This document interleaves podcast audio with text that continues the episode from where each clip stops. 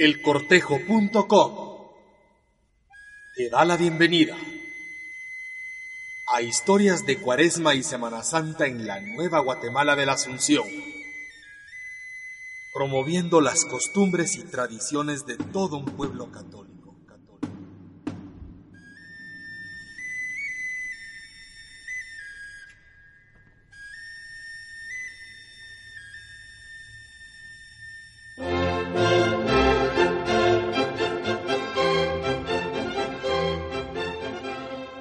Bienvenidos amigos. Nuevamente estamos en la serie de programas especiales que el cortejo.com les está presentando cada viernes de cuaresma. El día de hoy hablaremos de todos los accesorios que se utilizan en un cortejo procesional y de las personas involucradas en su organización. ¿Alguna vez se han preguntado cómo se llama algún elemento que se ve dentro de un cortejo procesional? Me imagino que sí. Pues bien, iniciamos hablando de las personas que se encargan de abrir el paso de una procesión, llamadas despejes de vía o rompevías, y que por lo general van con radios, guantes y en algunos casos con una grúa para poder realizar el trabajo. Luego vienen los ideales, que es el inicio de la procesión y lo abren dos cirios y la cruz alta.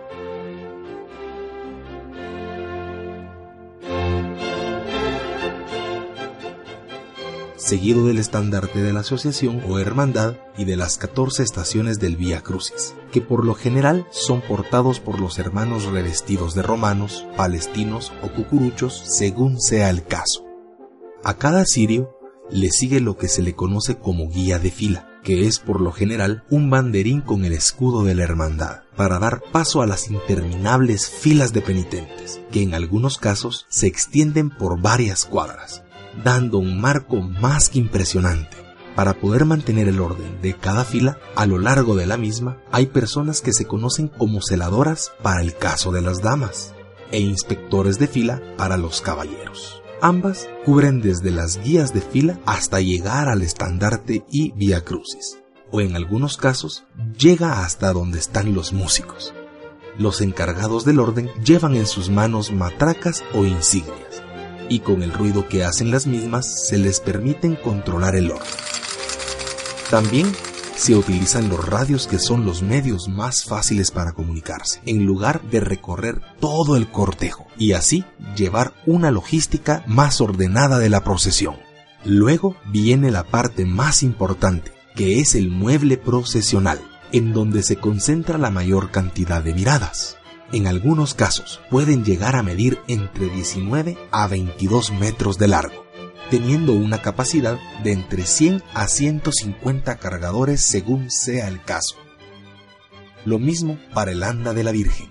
Dichos muebles traen consigo otros artículos como lo son las horquillas, que se utilizan para reposar o descansar el anda, y también como ayuda al cargador, las almohadillas, que es en donde se deposita el hombro del devoto cargador, el número del brazo para seguir con el orden establecido, el adorno, en sí que representa una cita bíblica, las liras, que son de ayuda para quitar o elevar los cables eléctricos para dar paso a la procesión, el lazo, esto ayuda a los inspectores o celadoras a guardar el orden detrás de la procesión los timoneles, que son los que guían paso a paso al devoto cargador, los guías de anda, que van en la parte de adentro o abajo del mueble procesional, y su función es la de marcar el paso penitencial.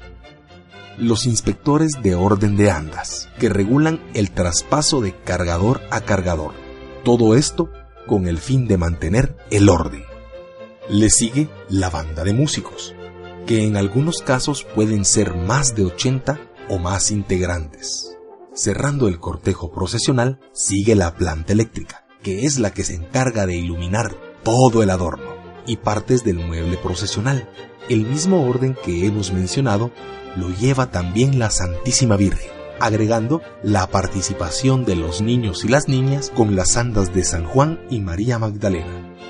Cerrando también el conjunto la banda de músicos y por último, las personas encargadas de la limpieza y los vendedores. Con esta pequeña anécdota informativa, finalizamos esta nueva entrega, donde hablamos de los artículos y accesorios que son utilizados dentro de un cortejo procesional, exhortándolos para que nos escuchen el próximo viernes, donde tendremos mucho más que platicar. Les recordamos que nos pueden escribir o contactarnos a través de nuestra página web en el www.elcortejo.com, así como también vía Facebook. Solamente tienes que buscarnos como El Cortejo y en Twitter como arroba el cortejo GT.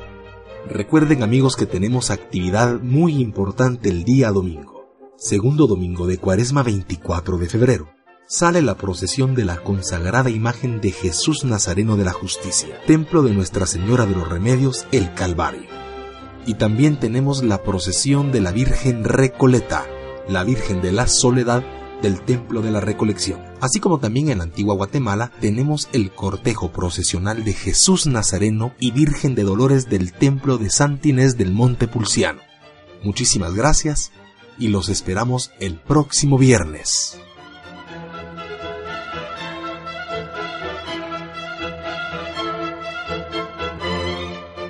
elcortejo.com, fortaleciendo las costumbres y tradiciones de Cuaresma y Semana Santa en Guatemala.